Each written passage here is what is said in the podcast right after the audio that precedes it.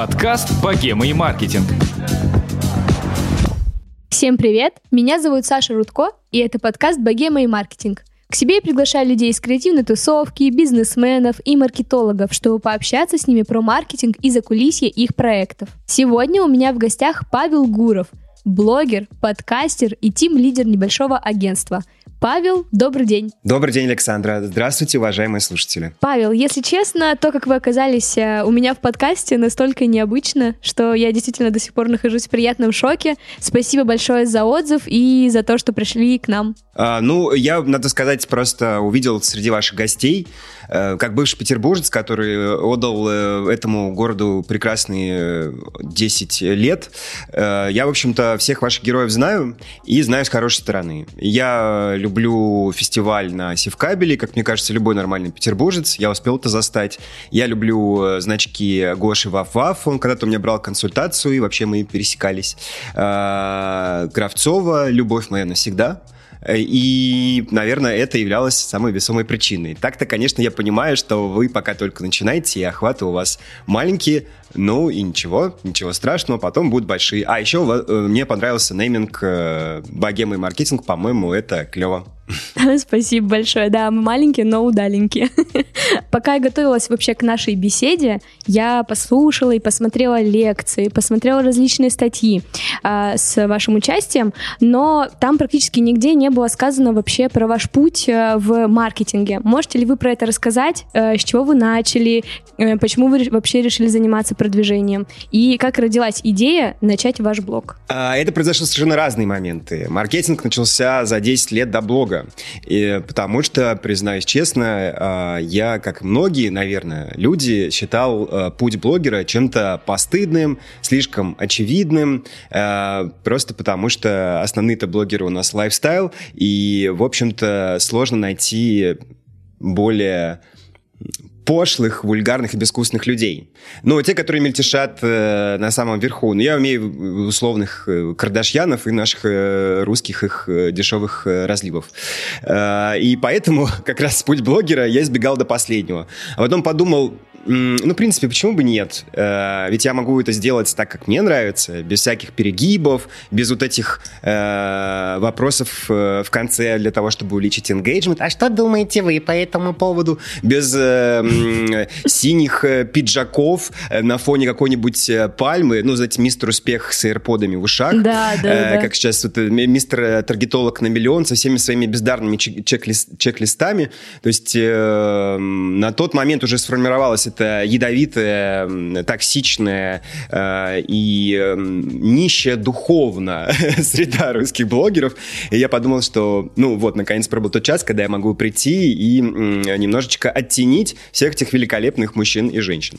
А, но до этого, в принципе, э, роль блога который, как вы понимаете, конечно же, направлен на то, чтобы получать э, классные предложения по работе. Mm-hmm. Эту роль выполняли публичные выступления. Ну, то есть все довольно четенько. 10 лет я от звонка до звонка выступал на каждой стоящей конференции, на всех лекционных площадках в Москве, в Петербурге, потом объездил всю Россию. Это было турне на два года. Я посмотрел на то, как э, прекрасен мир без наркотиков, на солнечный Челябинск э, и все другие, э, на чистейшую, в кавычках, Пермь. Э, в общем, познакомился с Россией. Угу. В общем, э, выступал я так много, как мало, наверное, кто выступал, и это и было как бы мое продвижению. Собственно, то, что вы видели на YouTube, это как раз вот э, обрывки, отголоски тех лет. Э, потом я из России уехал, и, соответственно, выступать там технически, физически не могу, и надо было как-то это восполнять, и поэтому я завел э, блоги и подкасты на ключевых площадках. То есть, если раньше меня кормили выступления, давали мне классные заказы, то теперь это все перешло в руки блога. А по поводу того, как пришел маркетинг, уж точно не не потому, что я прочитал книгу Мана или там что-то все читают стратегию Голубого океана бесконечную и восторгаются. Такие, ох, расправили плечи Атланты, и сейчас мы покорим покорение, и все рецепты значит, из пацанского титатника Стива Джобса мы применим и станем маркетологом. Конечно же, как раз все было совсем не так. Как было, ну, справедливости ради, была одна лекция Илья Балахнина. Сейчас, наверное, уже его mm-hmm. не знают, не помню, только алды помнят, кто такой Балахнин, хотя, в общем-то, он жив и по-прежнему там что-то СММит. Ну, лидер мнений он уже, наверное, убрали у него, mm-hmm. у него эту медальку. Но в свои годы у него были зажигательные лекции, и я, будучи э, безработным или вообще официантом, э, пошел на просто какую-то бесплатную открытую лекцию в бизнес-инкубаторе в Петербурге и услышал лекцию Блохнина. Чешет-то он очень складно и ладно. Э, я, в общем, вдохновился и подумал, блин, я вообще учился на журналиста и 10 лет проработал журналистом, как раз, кстати, совершенно не в digital'е, а на телеке и вообще в, печ- в печати. Вообще, как бы, шуршал-то я бумагой э, изначально. Ничего себе. И, собственно, я подумал, это вообще очень похоже на журналистику, ну, только это брендированная журналистика и э, на, чуть ближе к продажам, к тому же, будучи журналистом, э, я писал уже много сейчас называется нативной рекламы, тогда мы это называли джинса, по-моему, уже ушел этот термин. Э, это когда какая-нибудь Coca-Cola отправляет тебя на завод, э, заносит кучу денег твоему редактору, из этих денег тебе ничего не достается, а ты пишешь, пытаешься из э, их унылых пресс-релизов и какой-то там технической информации про станки, станки, станки и новый какой-нибудь формат кружечки, крышечки или каких-нибудь, в общем, ферментаций. То же самое было с Балтикой. Она тогда была крупнейшим заказчиком э, подобной нативной рекламы джинсовых mm-hmm. журналистов. И я, в общем, подумал, да и, в принципе, я столько уже строгал про и Кока-Колу, и Балтику, что, может быть, э, теперь я буду СММщиком. Тогда, кстати, еще, когда я начал это, еще не было даже в ходу э, аббревиатуры СММ, надо сказать.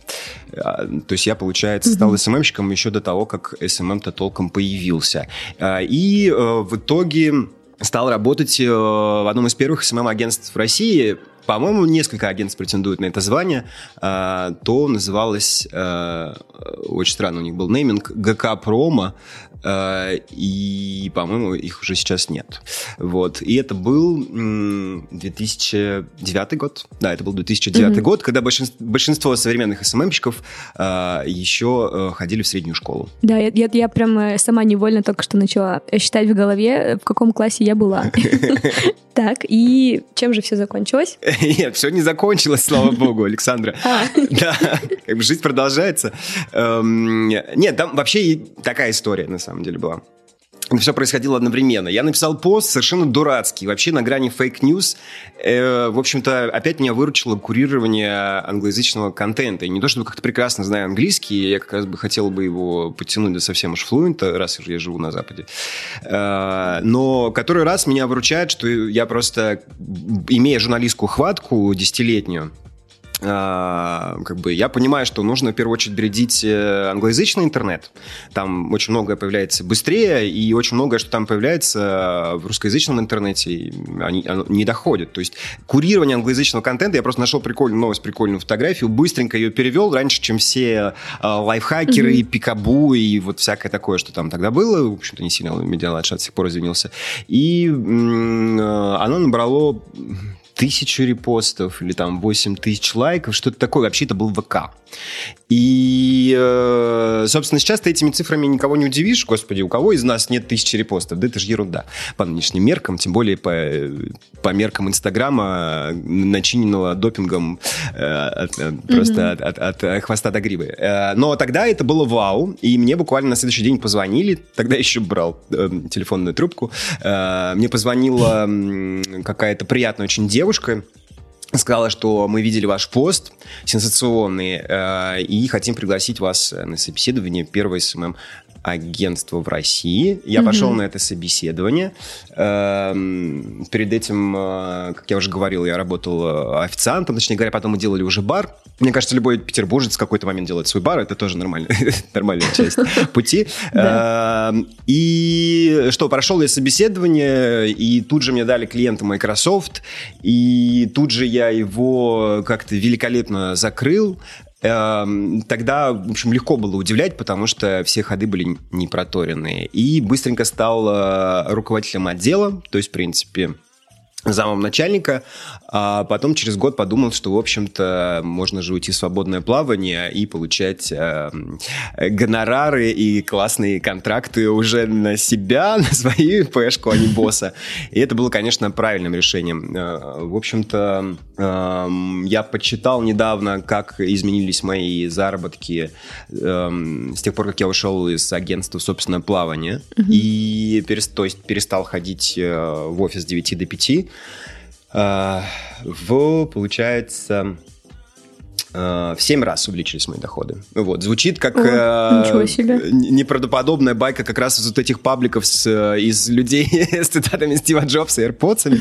Э, но это действительно так. Э, хотя, конечно, это не панацея, и если кто-то из наших слушателей э, подумает, что сейчас я уйду и тоже увеличу свои доходы в 7 раз, ну, конечно же, это работает не так.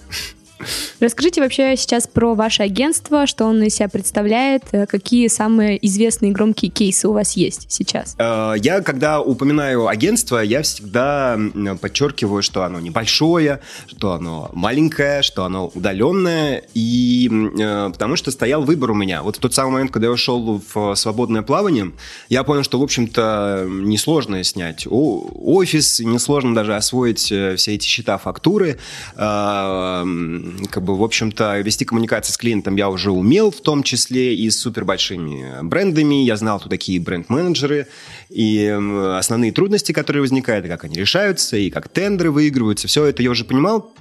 И, в общем-то, был соблазн одно время э, снять какой-нибудь побольше, там, не знаю, на электросиле какой-нибудь э, или на Ломоносовской какой-нибудь э, большой офис, э, нанять э, 40 девочек и мальчиков с горящими глазами э, и начать покорять... Э, э, всевозможные тендеры Газпрома, рейтинги э, Tagline а э, и всякое такое.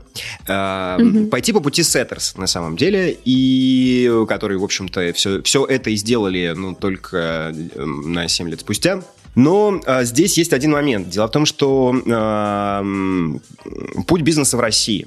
Мы не можем умолчать эту тему, избежать ее. Чем, когда ты, ну, то есть цель любого бизнеса стать максимально крупным. В этом его самая mm-hmm. базовая логика. Надеюсь, это момент всем понятен. А, и когда, но в России, когда бизнес становится а, действительно крупным, то есть достигает цели, к которой он и шел, а, у вас этот бизнес с вероятностью 141% экспроприируют силовики. Это не то, что какой-то тут у меня внезапно позиционный спич. Это реальность, и мы все видели, что происходило с IT-маркетинговыми компаниями.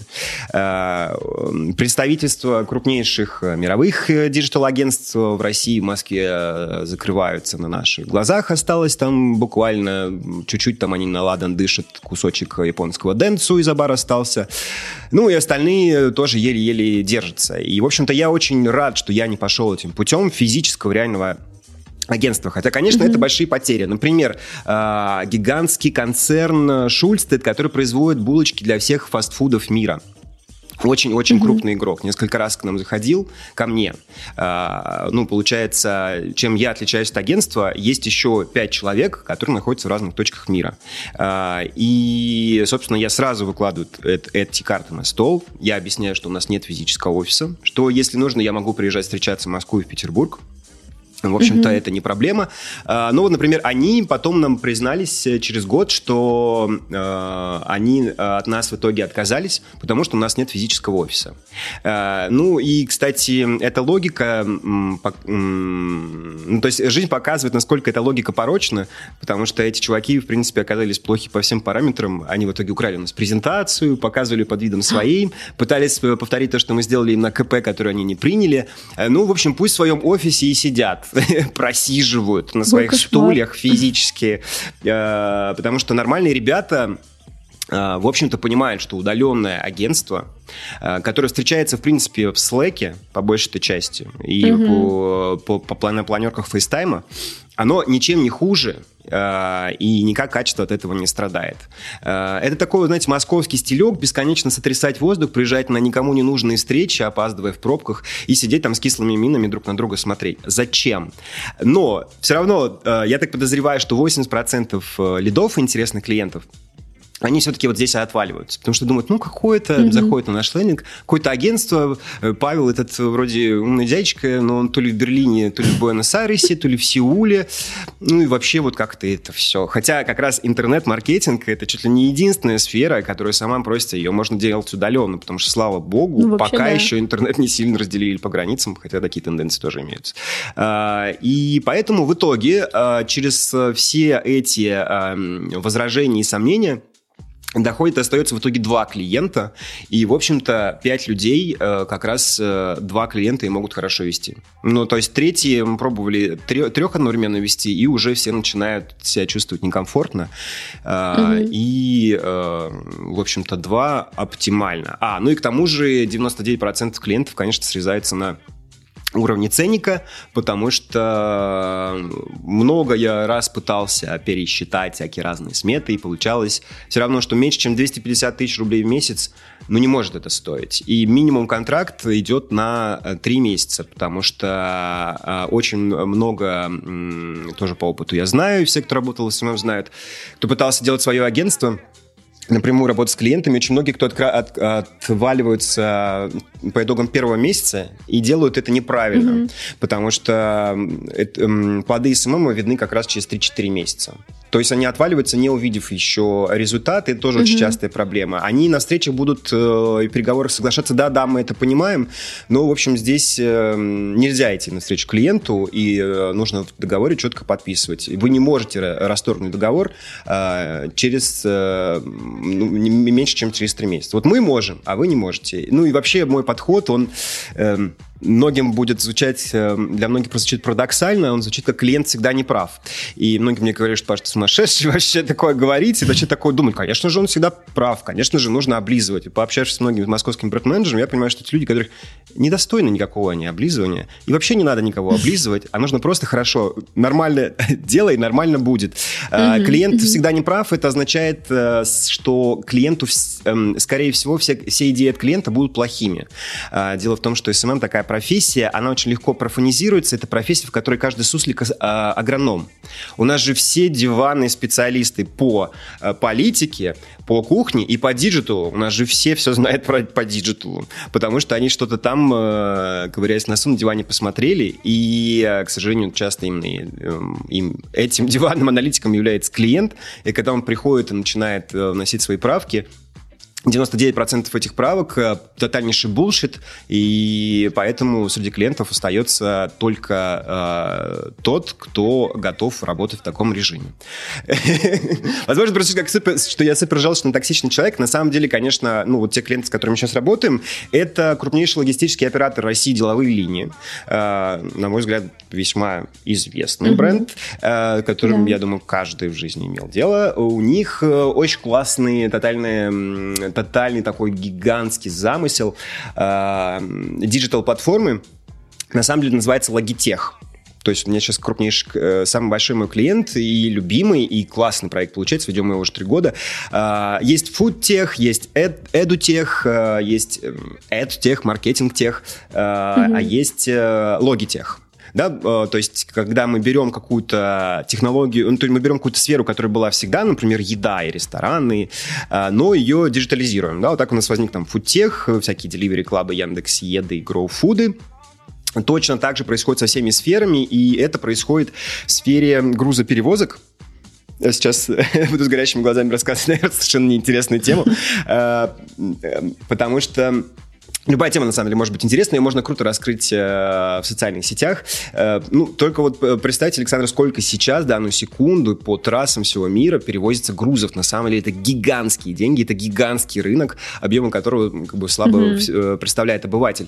И э, они придумали вообще светлые головы, что это все надо диджитализировать, и это и есть логитех, то бишь логистический тех, э, перевозка mm-hmm. грузов. На самом деле, они благодаря мне, кстати, узнали, что ноздря ноздрю, и они даже раньше, получается, все это затеяли э, идет Uber тем же самым путем, потому что у них mm-hmm. запустился mm-hmm. в прошлом году Uber Freight, и это как раз вот э, цифровое фрахтование грузов и перевозок. Это на самом деле невероятные деньги. И, соответственно, э, как бы кусочек этого, тот, за который мы ответственны, это продвижение а, приложения для дальнобойщиков. И я очень люблю такие кейсы, которые как бы очень кусаются. Потому что люди представляют себе СММ как, это, ну, как хихоньки-хахоньки, естественно. То, что какие-то нужно мемчики mm-hmm. постить и продвигать что-то в сфере B2C. Какие-нибудь ногти, какие-нибудь цветы, какие-нибудь пироженки. А я вот люблю настоящий хардкорный СММ. В итоге у меня с ним вытанцовывается Например, несколько лет мы вели, и очевидно, что это было успешно, потому что в итоге заинтересовался головной западный офис. Это Кони, крупнейший производитель лифтов или э, эскалаторов. То есть э, нужно было создать сообщество для инженеров, подъемного элеваторного оборудования. Это звучит ужасно, это звучит страшно. Ну, то есть какой тут может быть развлекательный контент? Блин, подъемное, эскалаторное оборудование, инжиниринг этого. А, и, ну, и опять же, да, логистические фрахтование грузов тоже звучит как нечто супер больно, что невозможно продать а, вот весело тем самым СММ, который представляет себя обыватель. И угу. мне особенно нравится решать вот такие сбубенные задачи, особенно когда аудитория вообще а, не похожа а, на меня вообще никак. Да, то есть абсолютно какие-то антихипстеры. И очень, э, конечно, любопытно наблюдать за собственным и нашей командой погружением в их субкультуру. А, там, когда мы делаем конкурсы для дальнобойщиков, они же такие открытые. Там одноклассники, естественно, основная платформа у нас. Они а, конкурс э, пожеланий ко дню дальнобойщика. И там была такая песня «Не гвоздя тебе гнутого, ни мента э, сумасшедшего».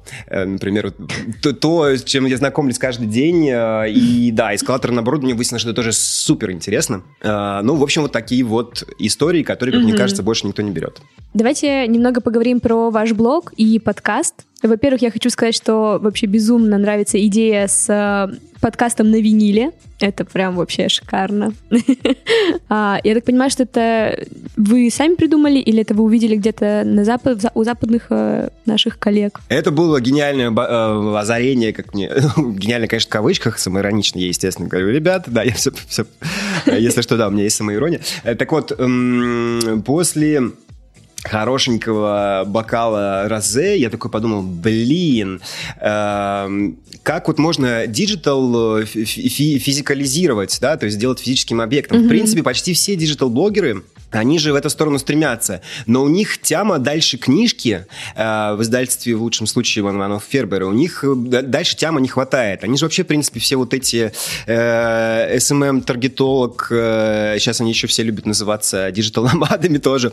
Э, ну, в общем, те люди, которые ходят строем, э, э, они вот считают, что вершина — это написать книгу. На мой взгляд, нет ничего глупее, чем писать, да и читать книги о маркетинге диджитальном. То есть у меня, я одно время, у меня была идея, что может быть, сделать такую книгу, выпустить такую книгу, в которой вообще страницы будут пустые, а будут QR-коды, с которых будет вылетать, например, дополненная реальность, там будет э, лекция дополненной реальности, но потом подумаешь, слишком много возни. Э, и, кстати, да, реализуйте, пожалуйста, кто-нибудь эту идею. Да, это, это, это звучит очень здорово. Да, потому что как раз и такой-то материал можно апдейтить, то есть это как раз будет маркетинговый, предположим, даже, возможно, бестселлер, э, который можно апдейтить в любой момент, потому что mm-hmm. по этой ссылке да. можно обновлять как угодно материал, и он никогда не устареет, не нужно пересдавать книги. И это выглядит как как раз такой жест щедрости. Mm-hmm. И я подумал, что может быть еще и физического, ну, собственно, потом вот подкаст, звук, звук, потом, господи, винил. А, ну, и потом я погуглил и выяснил, что была, это уже делал а, Джо Роган, это самый главный подкастер, такой дуть подкастерский, который там с незапамятных mm-hmm. времен. И он на Рождество 2011 что ли года делал, собственно, выпустил на виниле, и я ожидал... Я еще попробую эту пиар-карту разыграть где-нибудь на VC, потому что, мне кажется, она не, попала в новости, хотя могла бы. Mm-hmm. Можно еще это сделать. Э, я, конечно, ожидал фидбэка в духе э, хипстеры вонючие, вместо того, чтобы на заводе работать, э, еще будут, значит, свой, там, не знаю, пердеж записывать на винил, как вы посмели. Ну, вообще, кстати, я еще полтора года в своей жизни к вопросу о том, как становятся СММщиками. Работал продавцом в виниловом магазине. Фонотека на Марата, может, знаете, люблю его нежно, до да, сих пор с ними да, общаюсь. конечно. Вот, собственно, полтора года я эти пластиночки протирал и продвигал. Э, и продавал. Э, и, ну, я был именно продавцом, вот прям самым, типа, не, не маркетологом. Это потом уже... Mm-hmm. Меня стали так э, называть. Э, вот, поэтому вообще э, пока продано бешеных две пластинки. И э, ну, две я еще отложу для тех, кто это делал. Вот, остается шесть. Ну, дай бог, продам. Я, конечно же, не и не рассчитывал, что этот проект будет прибыльный, наоборот, он уходит э, в космический э, минус, потому что, ну, теперь зато я знаю э, все о том, как выпустить подкаст на виниле, например, что вот э, если у вас, если вы, Александр, надумаете, да. Э, то знаете, что отбивки, джинглы, перебивочки классические для подкастов, их там придется полностью пересводить для винила, потому что э, винил же, ну, то есть там, там же, собственно говоря, как бы дырочки, канавки, да, это и есть звук. Mm-hmm. Так вот, если перебивку оставить в непересведенном виде, то игла винилового проигрывателя, она просто соскочит. Понимаете, да? То есть это будет э, mm-hmm. сильный пере... скачок да, громкости, да. это будет такая яма. И из этой ямы он э, может вылететь и может сломаться проигрыватель. Вот поэтому очень много, конечно, мы заморачивали mm-hmm. для того, чтобы все свои виниловые проигрыватели дорогущие оставили целыми, переслушивая мои подкасты да. какими-то своими там вечерами. Здорово. А, расскажите, пожалуйста, вы сейчас над своим блогом работаете один или у вас есть команда? Мне просто еще очень интересно, вот, э, как вы получаете все эти свежие новости, вы сами мониторите все, либо вы, например, с социальными сетями, там, с Фейсбуком, с Инстаграм, э, как-то уже на партнерских условиях каких-то находитесь, и они инсайдерскую инфу какую-то вам уже отправляют. Как это происходит? Uh, у меня нет uh, никаких связей с Фейсбуком и Инстаграмом, за исключением, ну, личных я имею в виду. За исключением mm-hmm. переписки в саппорте, которая, в принципе, доступна всем людям, которые тратят там, хотя бы 5000 э, э, долларов э, в кабинете. В общем, эта опция не то чтобы mm-hmm. какая-то привилегированная. И э, то еще? Ну, нет, в России, да, конечно, лично я почти всех знаю, но АИ Таргет, он всего лишь их представитель, не, они не являются э, прямо Фейсбуком, Инстаграмом. Mm-hmm. Э, Анна-Мария Тренева, которая находится в Варшаве, настолько пафосная и, на мой взгляд, абсолютно непрофессиональная дама, дама, которая никак... Эм, то есть она должна как раз, по идее, общаться с лидерами мнений, но она ничего mm-hmm. этого не делает, она только ходит с бриллиантами туда-сюда. Э, и не отвечает на мои сообщения. поэтому я такой злой на нее. Нет, не только поэтому, она действительно бездарная дама. Хотя в компании работает много классных людей. У меня э, подружка в Берлине работала э, в Фейсбуке, Инстаграме на самом хардкорном его части. Это расчистка всяких проблемных случаев, рассказывал мне такие истории за бокальчиком, когда мне сворачивались, сворачивались уши в трубочку там, про детскую порнографию и всякую разную другую жесть. Э, ну, вы же понимаете, это все НДА, НДА, НДА, mm-hmm. я даже ее имя не могу назвать, хотя, кстати, она там уже не работает. Можно уже и сказать. Это была mm-hmm. Аня.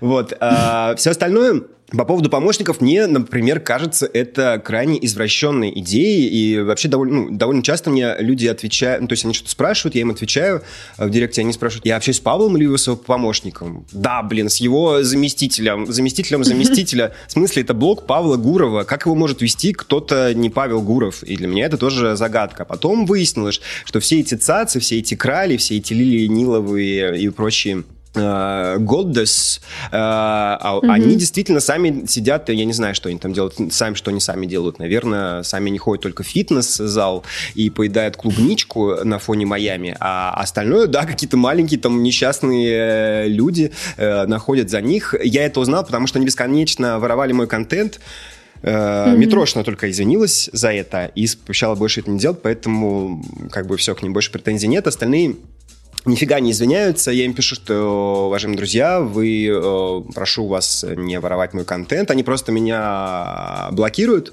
э, удаляют mm-hmm. с, с канала, чтобы я не мог читать их плагиат, но мне все равно все время присылают так вот, только так, mm-hmm. и, вы, и мне объясняли, что, типа, ну, это не, не Нилова сама а, а поп-ап, а, поп-арт-маркетинг, она, типа, не сама у тебя, как бы это, помягче сказать, ворует контент. контент. берет. А, да, да, это да. ее вот эти несчастные рабы, там, у которых постоянная текучка, потому что они работают за какие-нибудь 12 тысяч рублей максимум, они просто там, вот у них стоит задача сгенерировать 300 постов, и у них там никаких морально-этических принципов не стоит. Они тащат все, что плохо лежит. И так и выяснилось, что, оказывается, у всех этих э, царей и цариц есть какие-то помощники. Mm-hmm. Подумал, господи, как можно это делегировать? Ведь э, как можно вообще делегировать персональный бренд?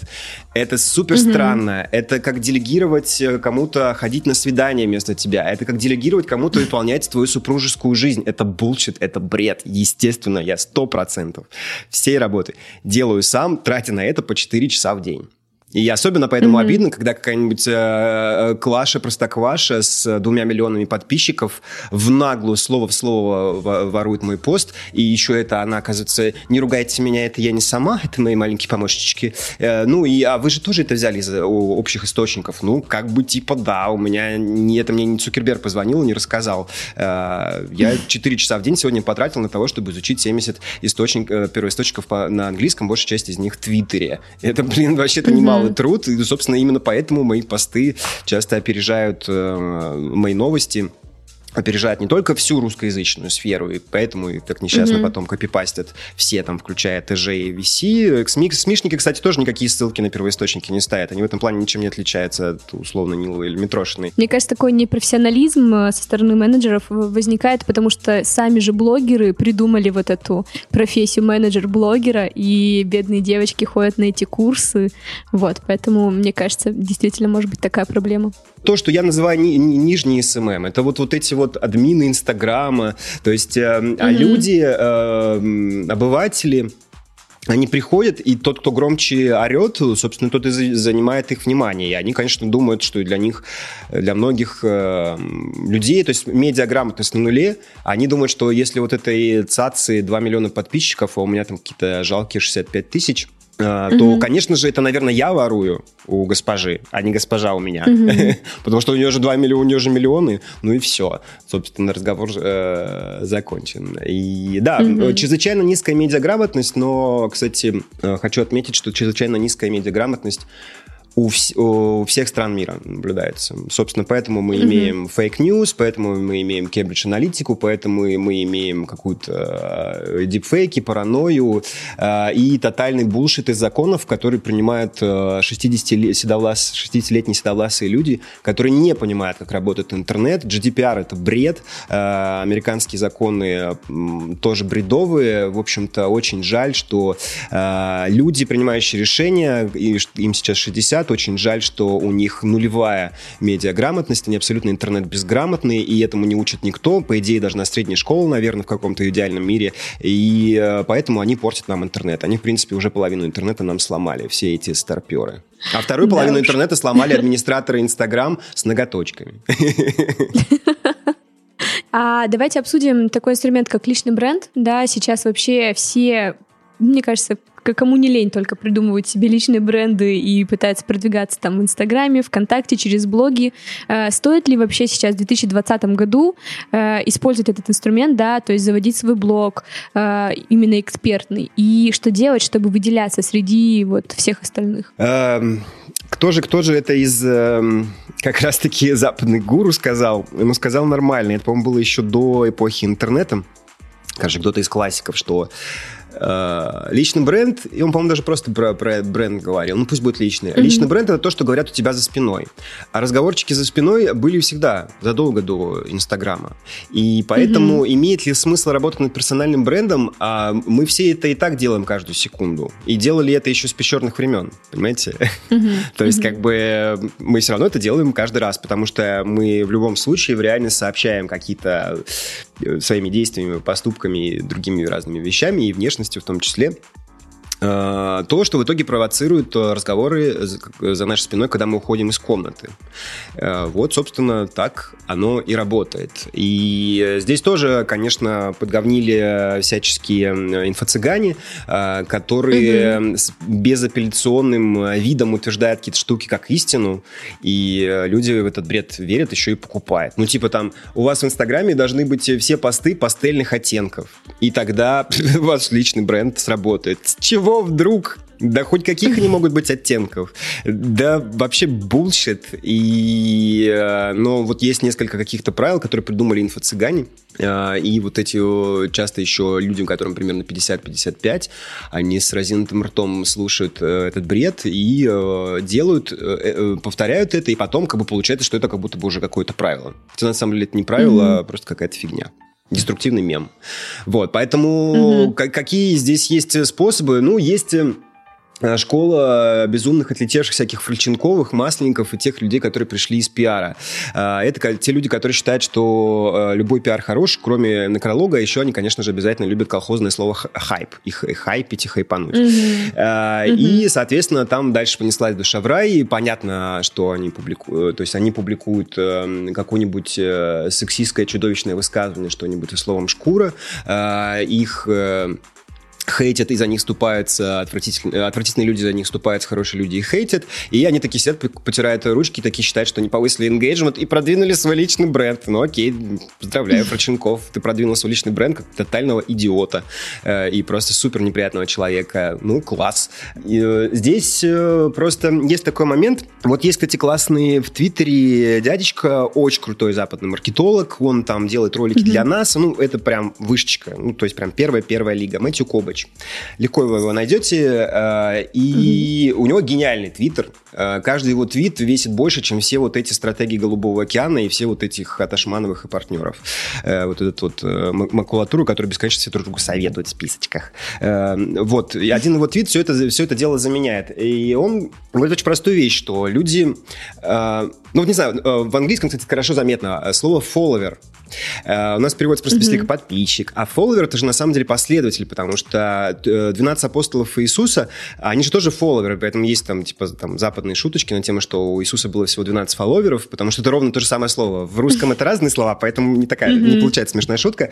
А, так вот, эм, когда люди, например, говорят, я хочу развивать свой персональный бренд, у меня всего пока 5000 подписчиков. И я такой думаю, блин, вот дорогая, ты представь себе 5000 людей. Вот представь, что ты идешь mm-hmm. по улице, и за тобой следом, да, как бы фолловят тебя, то есть идут следом э, нога в ногу 5500 человек.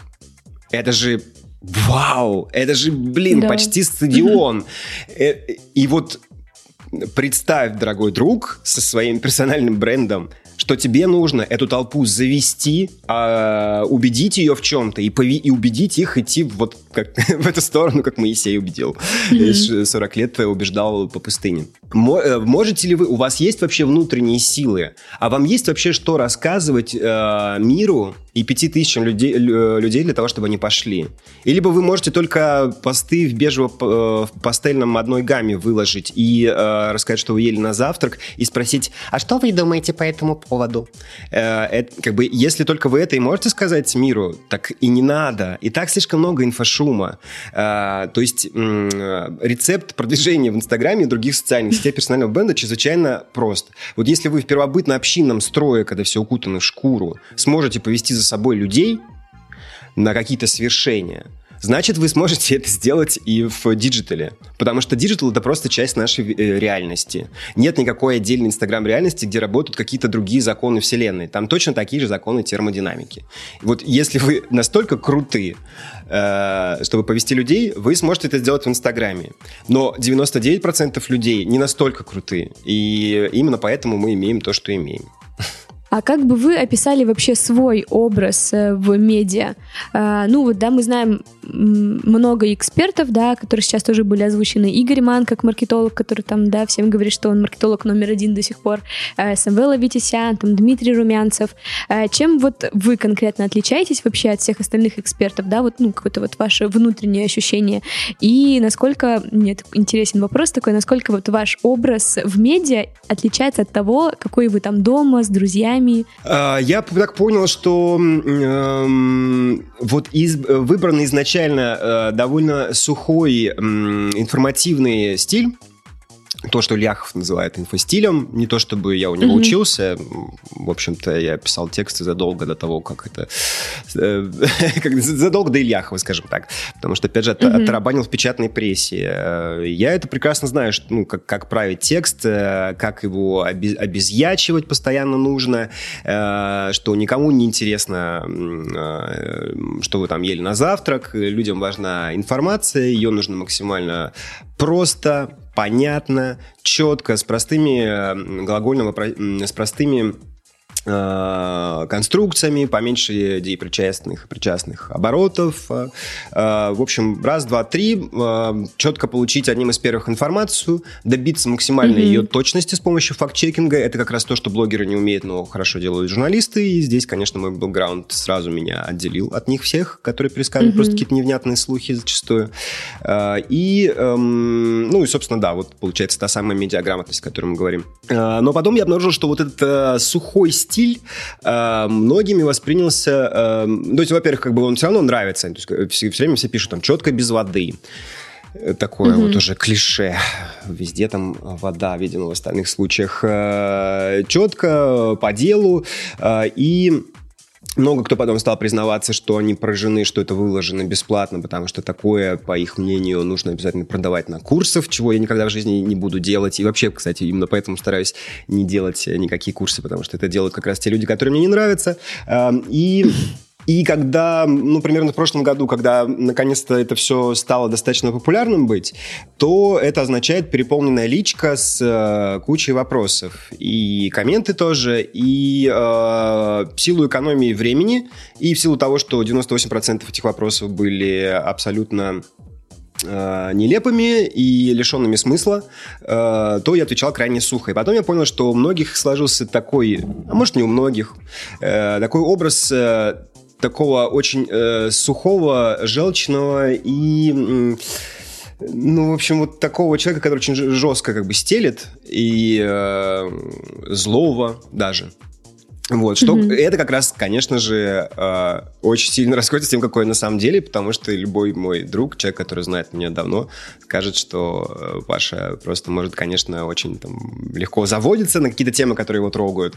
Э, но вообще, ты, конечно, это добрый человек, который всем старается помогать. Просто в какой-то момент э, ты понимаешь, что все эти тысячи людей пытаются усесться тебе на голову, и это как бы речь идет mm-hmm. не о помощи, речь идет о групповом изнасиловании. И и э, именно поэтому пришлось прочерчивать э, рамки. Сейчас э, угу. они полностью прочерчены, и для меня все просто. Есть 200 человек, окей, 186, э, которые являются моими патронами на Патреоне. И mm-hmm. э, вангую, что Patreon станет модным способом монетизации блогеров. Вот тех остальных э, в году какого-нибудь 2022. На них, наверное, дойдет, тоже mm-hmm. будут продавать чек-листы. Пока они еще, слава богу, не знают. И в э, Патреоне присутствуют пока только первопроходцы и люди с высокой медиаграмотностью. Э, а не вот э, остальные. Э, так вот, есть 186 людей, которые являются моими донаторами на Патроне. Они ежемесячно платят от 1 доллара до 30, э, там разные уровни, и э, есть для них э, чат закрытый, есть для них специальные посты пишутся по 8 штук в месяц. И там супер отличная обстановка, там не нужно обороняться.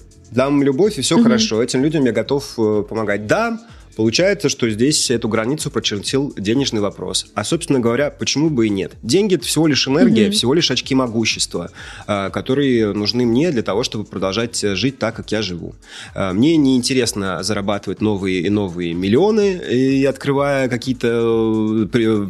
и брать в штат уже там 100 тысяч людей в агентство. Мне это не интересно. Э, э, и вот есть люди, которых я стараюсь э, в первую очередь. Еще головной болью был ВК, самым трешов, самая трешовая площадка с самым худшим количеством, самым худшим качеством комментариев. То есть публикуешь mm-hmm. один и тот же материал везде, и в и в ВКонтакте просто такие орки вылезают. И такое там начинают писать. Было сложно удержаться от того, чтобы не сорваться и написать что-нибудь грубое в ответ. Uh, mm-hmm. И uh, там тоже проблема решилась. Как-то вот все классно разрешилось, потому что в, uh, ВКонтакте одобрил э, мне галочку. И mm-hmm. как только у меня теперь появилась галочка, вот для вот этих адских, плохо образованных э, людей из глубинки, которые там появлялись, видимо, им подсовывали рекомендации. Они теперь видят, что у меня галочка, думают, а, ну какой-то важный чел. ну, ладно. И, видимо, не пишут свои гадкие комментарии, потому что они исчезли. Вот. Видимо, нужно, чтобы она и в Инстаграме появилась, для того, чтобы мне не пришлось доказывать очередному арбитражнику из Воркуты а, о том, что его мнение и мое мнение, они немножко в разных весовых категориях. Э, собственно, основной негатив встречается с этим, потому что Mm-hmm. Как я уже говорил, СММ самая профанизируемая профессия. Люди посмотрели какой-нибудь YouTube ролик, и со стороны создается ощущение, что это очень просто и легко. И поэтому э, очень много есть людей, которые считают, что они СММ освоили. Это очень грустно на самом деле для профессии. Это сильно занижает планку, это вредит полностью рынку, потому что и клиенты думают, что это фигня, соответственно, платят за это мало, и качество обслуживания получается соответствующее, потому что вот благодаря усилиям этих алчных э, людей эм, у большинства возникло ощущение, что СММщик это как официант или грузчик, любой может пойти в СММщик и угу. чего-то там добиться. А вот и нет. Э, с вероятностью 99% вы, уважаемые слушатели, в том числе, простите, не сможете освоить СММ. СММ это сложно, сложно это делать его очень трудно. Хороший СММ. Угу. Именно поэтому 99% СММ не хорошие. Сейчас я хотела да, продолжить тему про личный бренд. И пока перечисляла маркетологов, экспертов, поняла, что перечислила в основном мужчин. А можете ли вы назвать женщин-маркетологов? Э, может быть, вы кого-то читаете в Инстаграме, либо в другом блоге где-то? Разумеется, да, и это очень важная проблема. Спасибо, что э, задали этот вопрос. А, есть перекос. Я помню, что я поднял как-то эту тему в своем блоге и получил э, таких эм, люлей, в общем, от э, всех, и многие мои коллеги, естественно, мужчины, ведь человек, который обладает привилегией, она же для него невидима, а, и огромное количество мужчин мне написали, в том числе тех, кого я, в принципе, уважал, Павел, не выдумывать, а, естественно, меня обвинили в том, что я хайпюсь на горячей теме феминизма, Павел, не нужно выдумывать. Ну вот где-где в диджитале да точно нет никакого разрыва. Одинаковые зарплаты. Да нет, конечно, не одинаковые. Руководящий стеклянный потолок есть в агентствах. И дикий сексизм до сих пор даже в самых прогрессивных диджитал-агентствах Москвы и Петербурга, когда клиент приходит на встречу, пожимает руки в э, комнате только мужчинам, а женщинам просто какой-то предмет для мебели, хотя, скорее всего, именно эта женщина и придумала всю креативную концепцию, которую ты, чувак, купил. Э, и mm-hmm. потому что почему часто женщины в диджитале умнее и более экспертные, потому что им приходится больше усилий прикладывать для того, чтобы получить тот же самый результат и ту же самую позицию, ту же самую должность. Я сегодня читал э, статистику Hype Auditor, это крупнейшая платформа анализа блогов э, на Западе, в основном про Инстаграм mm-hmm. они говорят, о том, что даже у блогеров, э, и это на Западе, то есть представляю, насколько со, со славянской поправкой, э, как это будет, э, на 34% различаются э, гонорары, которые платят блогерам. То есть за рекламу, например, в сторис мужчина получит на 34, ему заплатят на 34% больше.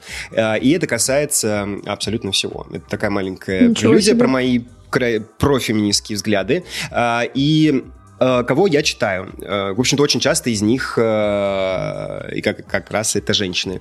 Первая, угу. самая гениальная женщина, которую я уважаю по многим кстати, это трансгендерная женщина. А, по многим mm-hmm. показателям это Джейн Манчунг Вонг. А, она реверсивная инженерка. И, по-моему, она сейчас как раз летит э, в Санкт-Фран на собеседование в Инстаграм. Они давно хотят ее уже взять. Которая генерит 98% новостей про Инстаграм и другие соцсети. Mm-hmm. И а, она гений, светлый ум, и сейчас как раз она еще поддерживает а, протесты революционные в Гонконге. В общем, ей респект со всех сторон. И почти всегда, кстати, западный источник информации – это Твиттер.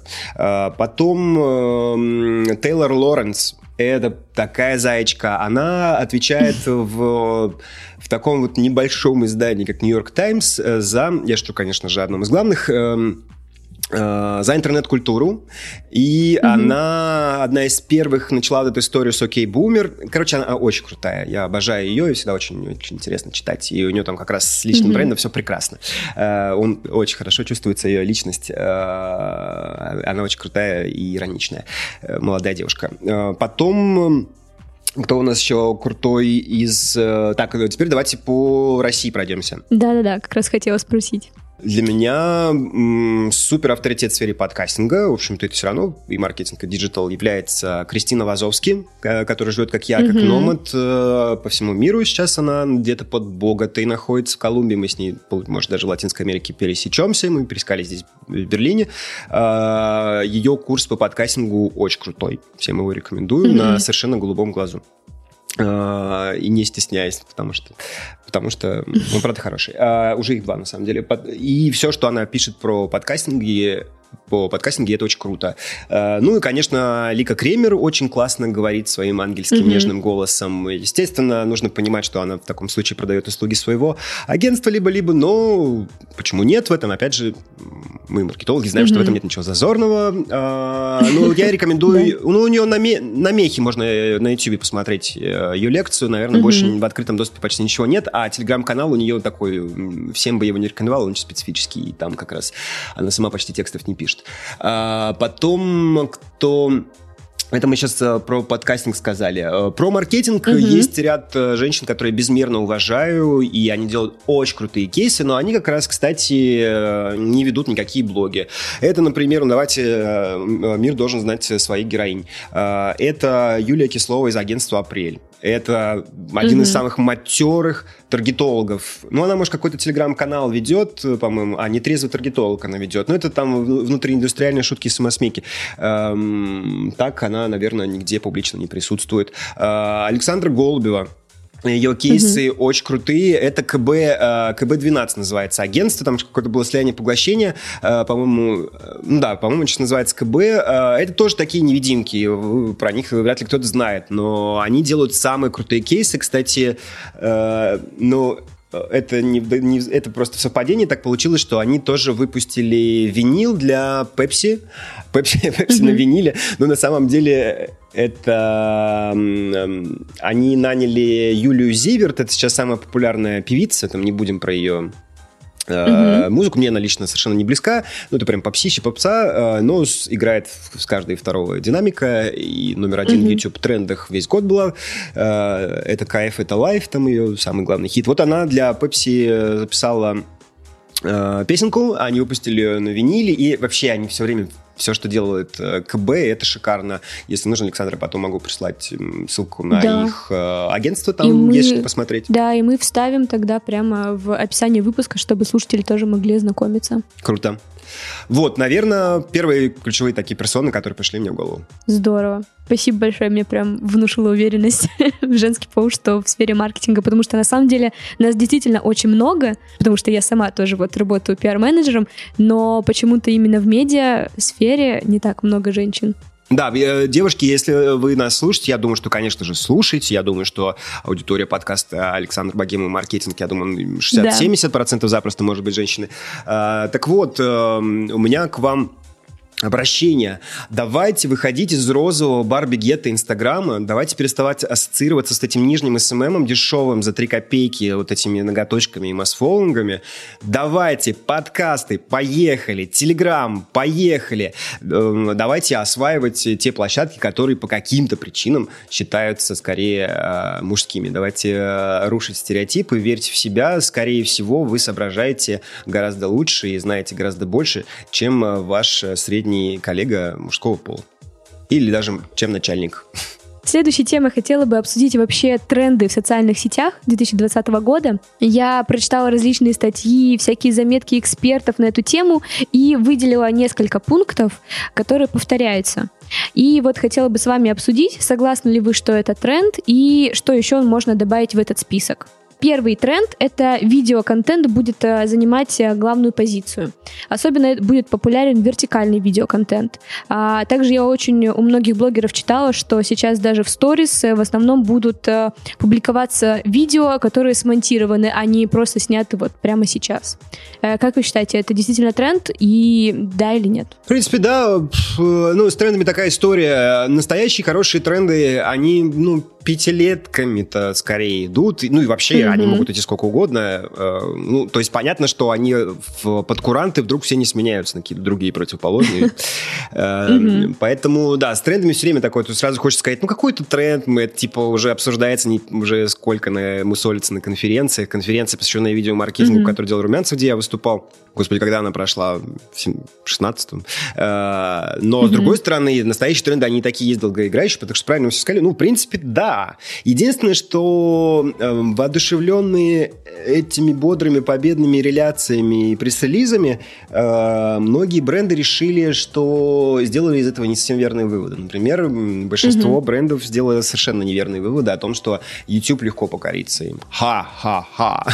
YouTube, конечно, очень популярен и растет-то растет. Э, и будет еще расти, пока не, не вырастет в совсем гигантского, э, совсем гигантскую платформу. Но дело в том, что сколько мы знаем э, кейсов продвижения бизнеса в YouTube, которые не вызывали бы жгучий испанский стыд.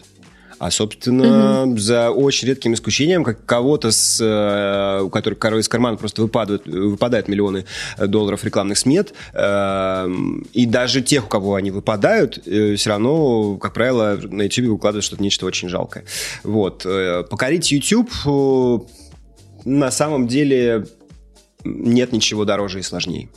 Mm-hmm. И поэтому, когда кто-то там обещает быстрый успех или ожидает, а типичная эта история, с, особенно с регионами и с э, малым и средним бизнесом, они такие, а давайте снимем вирус, вирус-квартирус, он как на YouTube завирусится, и они снимают нечто абсолютно позорное, и которые потом стыдятся пересматривать даже те, кто присутствовал на съемках.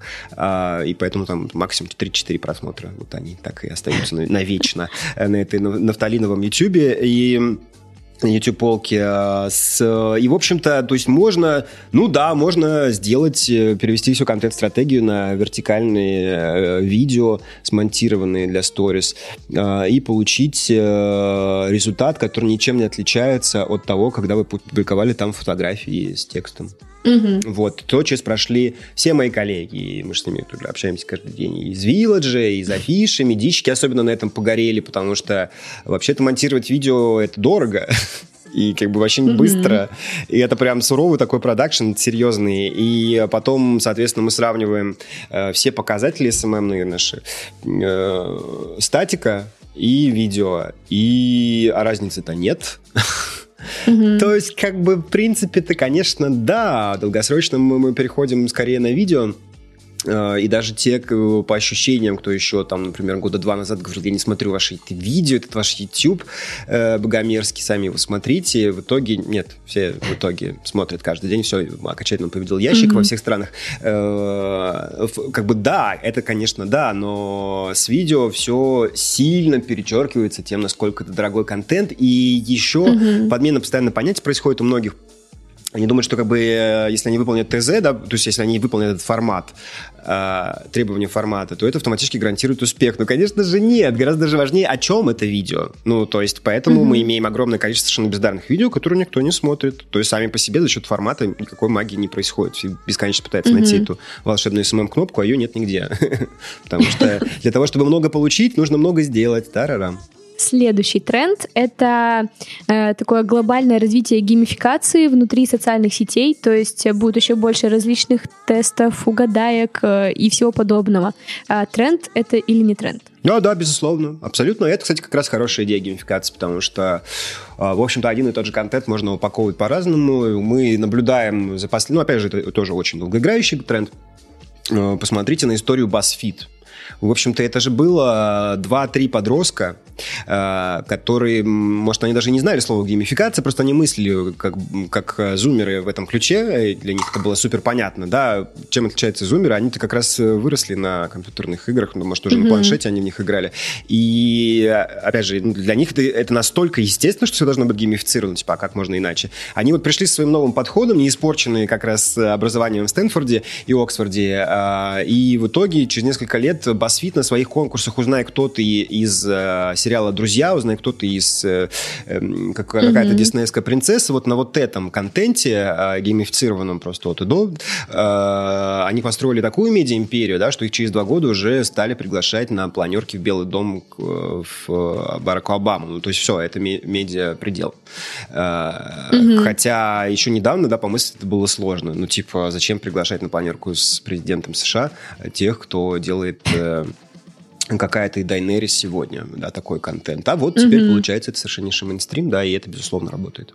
Следующий тренд. А, бренды все больше будут использовать дополнительную реальность. А, уже сейчас там в масках, инстаграмах появляются, как можно померить ювелирные украшения, цвет помады и так далее. Тренд это или не тренд? Да, безусловно. Опять же, продолжение прошлого года. Э, теперь это, ну, скорее, мейнстрим, да, тут как бы вопрос. Да, это mm-hmm. мейнстримный тренд. А, здесь есть несколько моментов. То, что на самом деле является прям вот более-менее как бы новеньким, а, это даже не дополненная реальность, а смешанная реальность. А, пока нигде mm-hmm. не слышу, чтобы человек говорили СР, да и DR, кстати, тоже не говорят.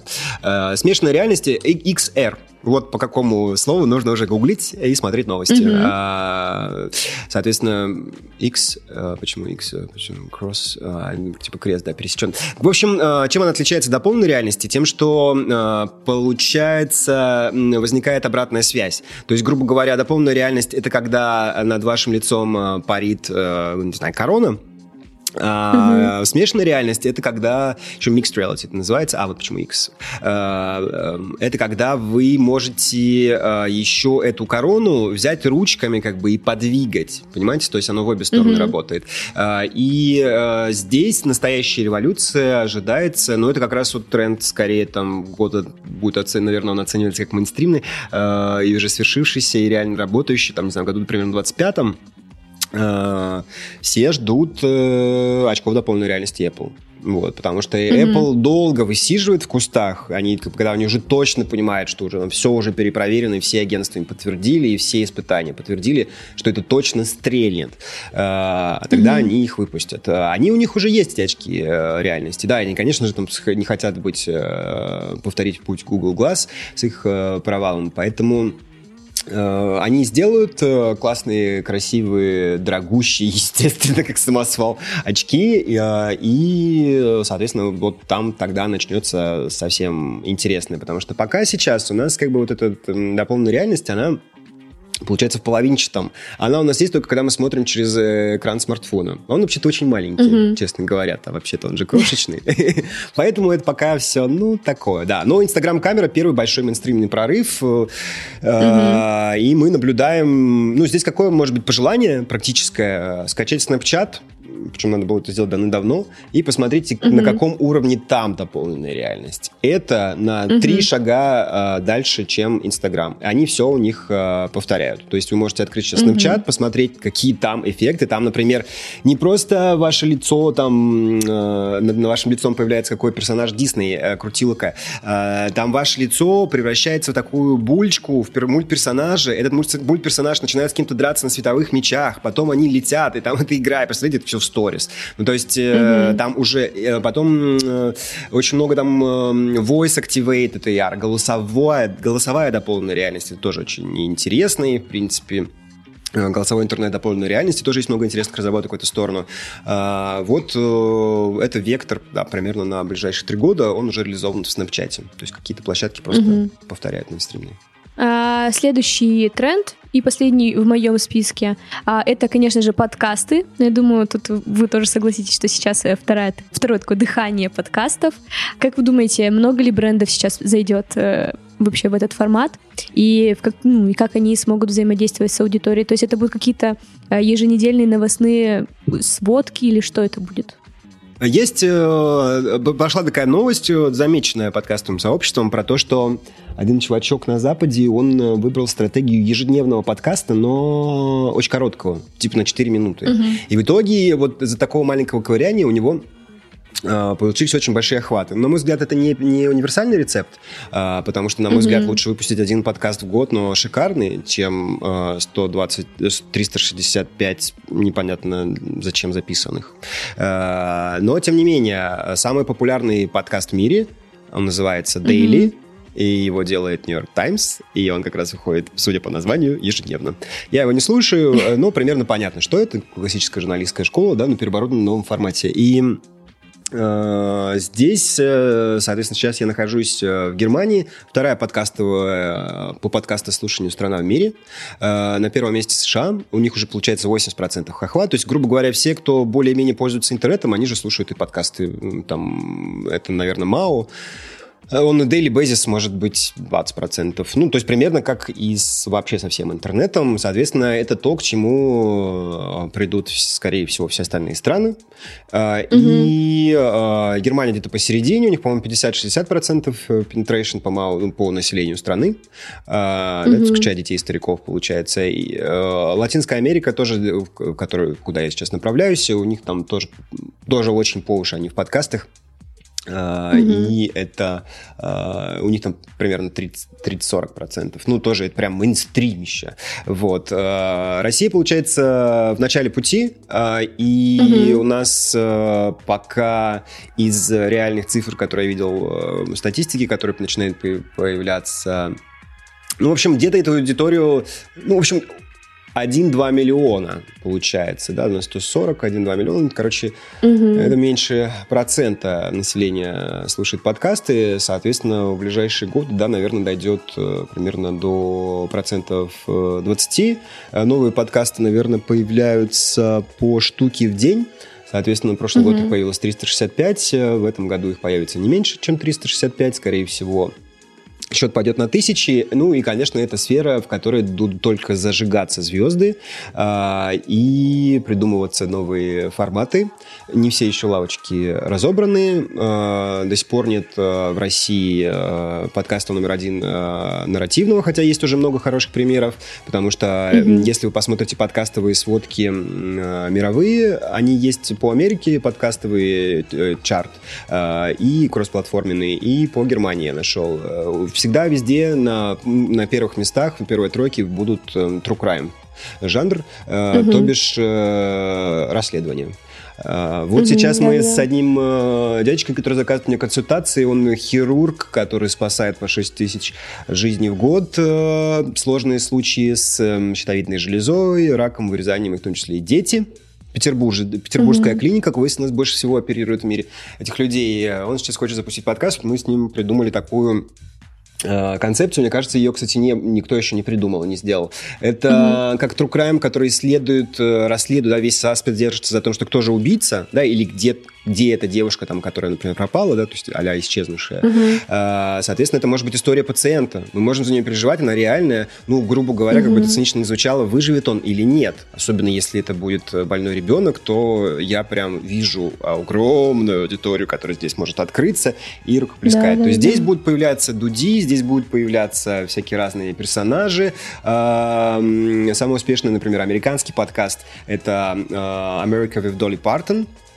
То есть mm-hmm. э, рубрика «Красивая женщина рассказывает анекдот» нет, рубрика э, «Повидавшая многое леди-звезда», такая, знаете, э, не знаю, Ротару, Гур... а, Ирина Аллегрова. Mm-hmm. Ну, в принципе, Долли Партон — это американская Ирина Аллегрова. Ирина Аллегрова вспоминает молодость. Вот, где, где нам такой подкаст нужен. Вот они будут еще, они будут очень мейнстримные. Пока это, конечно, супер интеллигентский дискурс.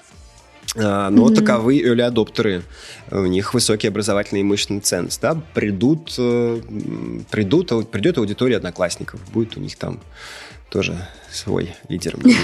И у меня есть... А вот, как раз про тренды. По вашему мнению, что еще нужно добавить в этот список? Закрытый платный комьюнити – это не только мой патреонный mm-hmm. опыт говорит, э, хотя и он тоже. Э, и об этом все западные сводки. Э, о том, что, грубо говоря, видение такое большой бесплатный интернет, он становится площадкой для плебисцита и маргиналитета. Mm-hmm. Это, ну, в общем, глобальная аудитория условных одноклассников – не продвинутая, mm-hmm. не платежеспособная, э, с нулевой медиаграмотностью, это самая, которая верит всем fake news и всем пропагандам. Uh-huh. Они остаются в большом интернете. Это, э, то есть большой бесплатный интернет становится интернетом для нищих. Весь первый мир, весь золотой миллиард – переезжает в закрытый платный VIP элит интернет. Звучит очень как полнейшая победа капитализма. Да, даже немного как будто это сноб какой-то такой Да, придумал. но это, ну, как бы это уже происходит. А, угу. Не везде а вот раздел происходит с точки зрения денег. Но вот мы с вами сейчас, Александра, находимся в верхнем интернете, премиальном, потому что в России угу. пока подкастинг, он именно такой.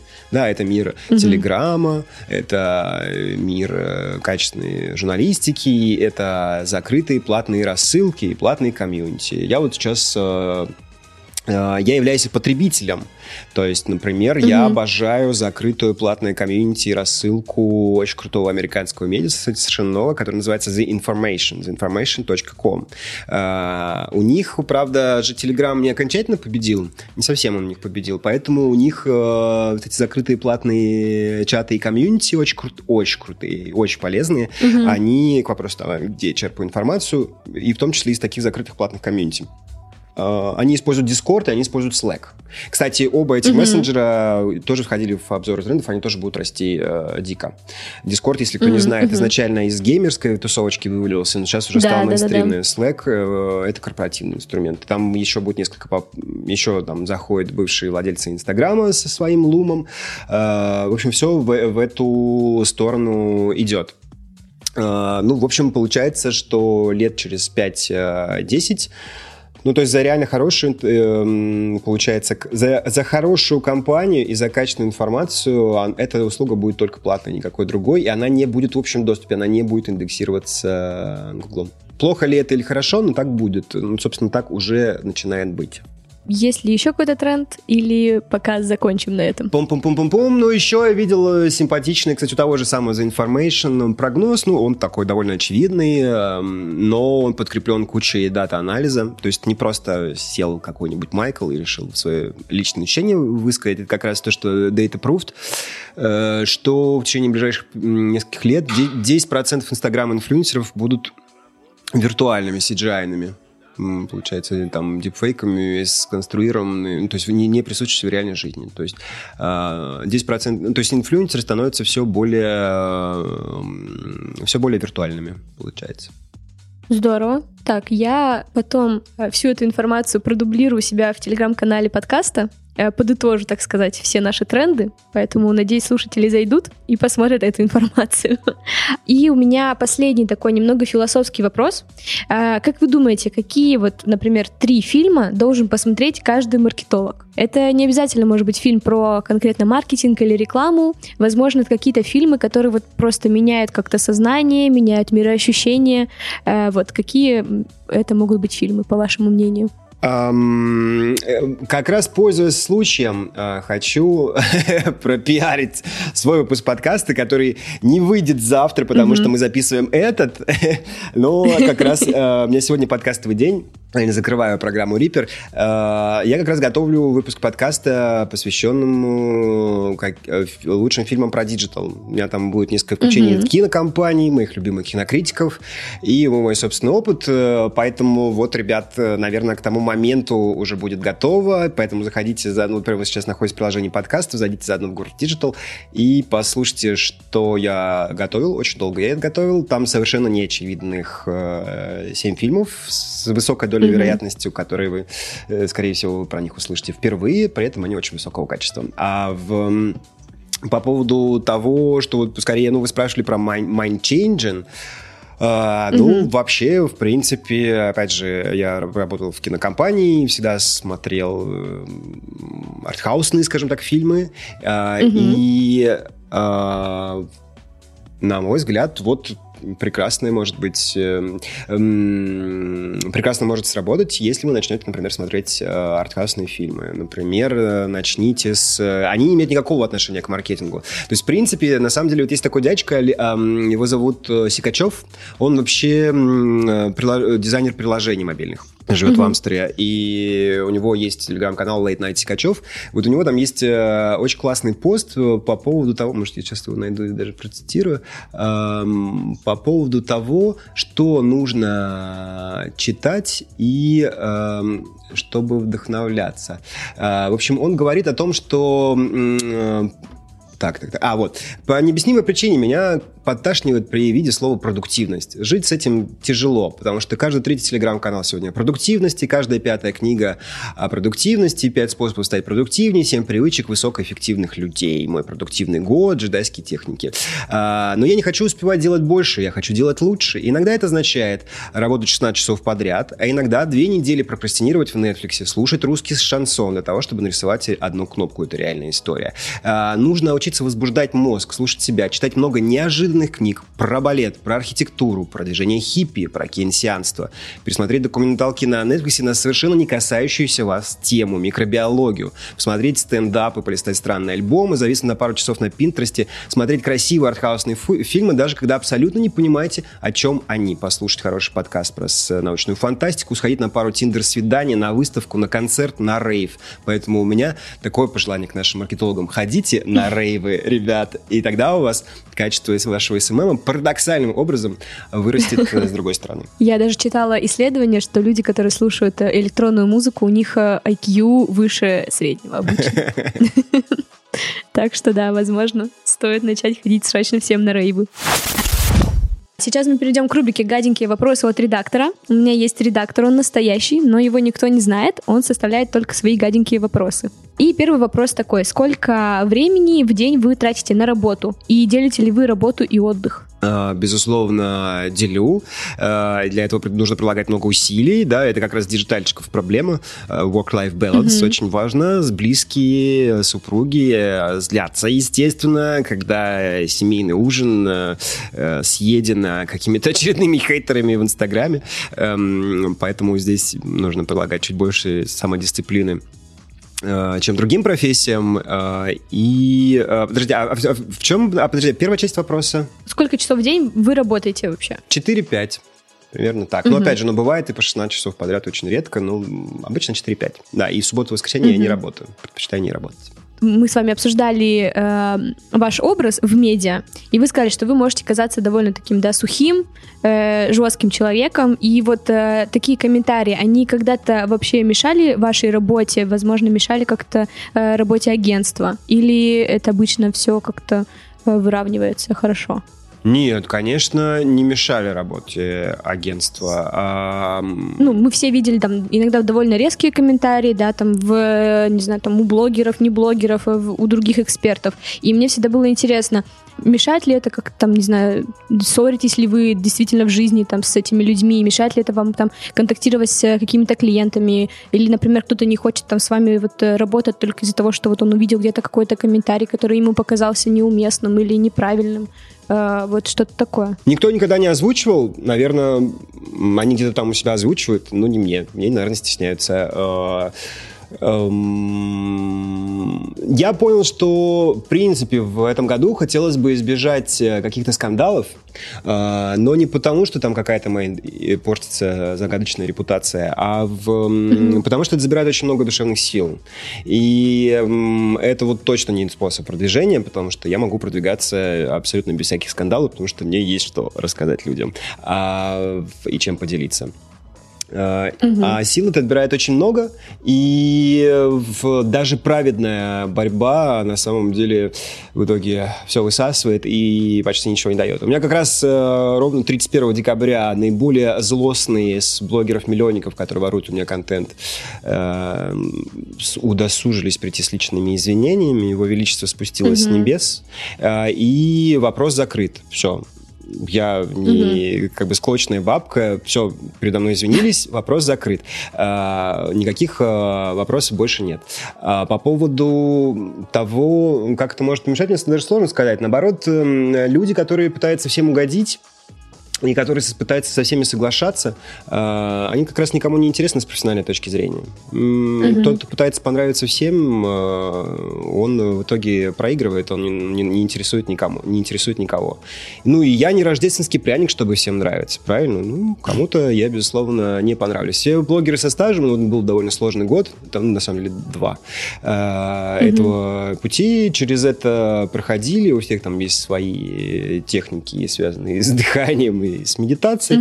Угу. Это самый простой способ э, обозначить свои правила, и тот, кто их не, тот, кто их нарушает, просто отправляется в блокировку. Вот если уже мы говорим, что отличается диджитал мир от не диджитала, тем, что в диджитале есть прекрасная кнопка бан, и больше ты человека никогда не увидишь. В реальности этого не существует, э, по крайней мере, об этом, кстати, была прекрасная серия Black Mirror, когда такая кнопка появилась в реальности, когда можно замьютить человека э, физически, и у него, и он не сможет никак достучаться в реальности я не знаю, где мои хейтеры. Наверное, э, им сложно сейчас будет приехать в Берлин, чтобы высказать мне все в лицо. Э, а Буэнос-Айрес и Сан-Паулу, наверное, будет еще сложнее. Еще был у меня такой интересный вопрос про ВКонтакте, да. Я читала у вас пост э, про то, что вам безумно не понравился Прометей, и вот хотелось бы узнать, э, как в результате все равно получилось так, что ВКонтакте дал вам галочку, э, если вот э, такие какие-то инструменты вам не понравились. И, ну и только что мы еще обсуждали аудиторию, как вы сказали, там долгое время к вам приходила довольно, ну, нецелевая аудитория, вот почему все-таки ВКонтакте пошел вам навстречу и дал галочку? Эм, ну, опять же, это как бы что такое ВКонтакте? Это кремлевская организация. Это же Mail.ru Group. Это же то же самое, что Почта России. Это же самое, что mm-hmm. Сбербанк. Это одна структура физикали, legally, технически. Э, э, то есть э, то, те самые люди, которых вы видите на почте, те же в, за, по ту сторону стойки, в общем-то, они же и ВК. Это давным-давно не является настоящей нормальной IT-компанией, которая хочет развиваться и вводить новые функции. Это они это декларируют. На самом деле, все, что хочет любой сотрудник ВКонтакте, это тихонечко, не высовываясь, получить свою зарплату, закрыть глаза на все а, поддержку пыток э, силовыми а, ведомствами, реальных физических пыток, когда а, ВКонтакте их выдает, он же их быстренько клепает, дело их обвиняет, а, и э, Потом мы видим э, фотографии э, людей со шрамами, которых прикладывали к раскаленной э, печке. И в Mail.ru Group есть человек на зарплате. Это, как всегда, это обычно бывшие охранники, которые устроились директором по безопасности, и они... Будут за это гореть в аду, и я очень надеюсь, что в прекрасной России будущего эти люди в процессе аналогичном Нюрнбергском понесут э, за это ответственность. Э, и это главная моя претензия ВКонтакте. Но из этого вытекает и все остальное. Э, вы знаете, mm-hmm. например, Александр, можете вспомнить на скидку, кто является генеральным директором ВКонтакте? Мы все легко можем вспомнить Павла Дурова, мы все легко в Телеграме, да. мы можем вспомнить э, легко Цукерберга, а ВКонтакте вы не вспомните. Вы не, да, вы не, не вспомните, знаете кто? Потому что это человек Андерсонская тень. Это господин Добродеев. Угу. А знаете, у кого еще фамилия Добродеев? У директора ВГТРК угу. первого и второго каналов. Uh, What's a lovely coincidence. Как же так получилось, что uh, uh, сын uh, самого главного пропагандиста в стране оказался генеральным директором ВК? Наверное, в силу своих исключительных менеджерских качеств, в силу того, что он правильно внедрил скрам. А, и поэтому, и зная это, прекрасно понятно, что ВКонтакте может делать все, что угодно. Давать галочки, забирать галочки, делать Прометей, делать Немезиду, делать Персеиду.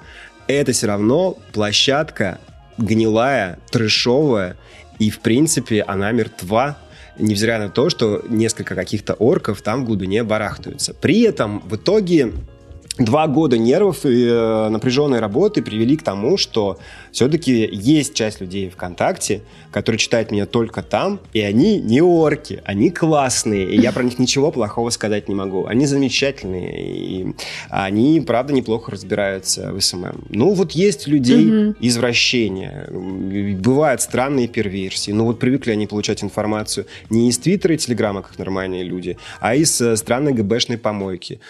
Ладно, я прощаю им это. Я сейчас скажу такую вещь, что я вот до, до чего люблю свой подкаст. сейчас объясню почему. Потому что э, из выпуска в выпуск почему-то мы с гостями затрагиваем какие-то социальные. Сейчас мы затронули такую околополитическую проблему. И мне кажется, именно в этом вот отображается слово богема. Вот спасибо вам большое за это.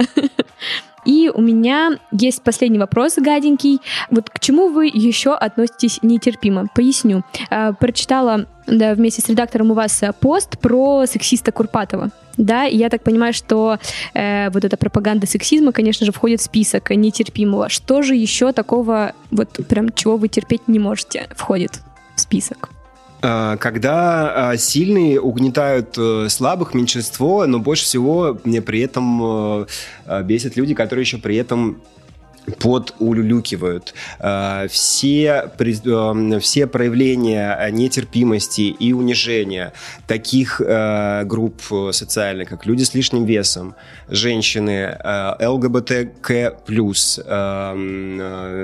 конкретно отдельно достается совершенно несправедливо, это лучшие люди планеты, феминисткам, mm-hmm. всем, кого можно назвать там люди с особенностями любых, э, лю, там, любых особенностей.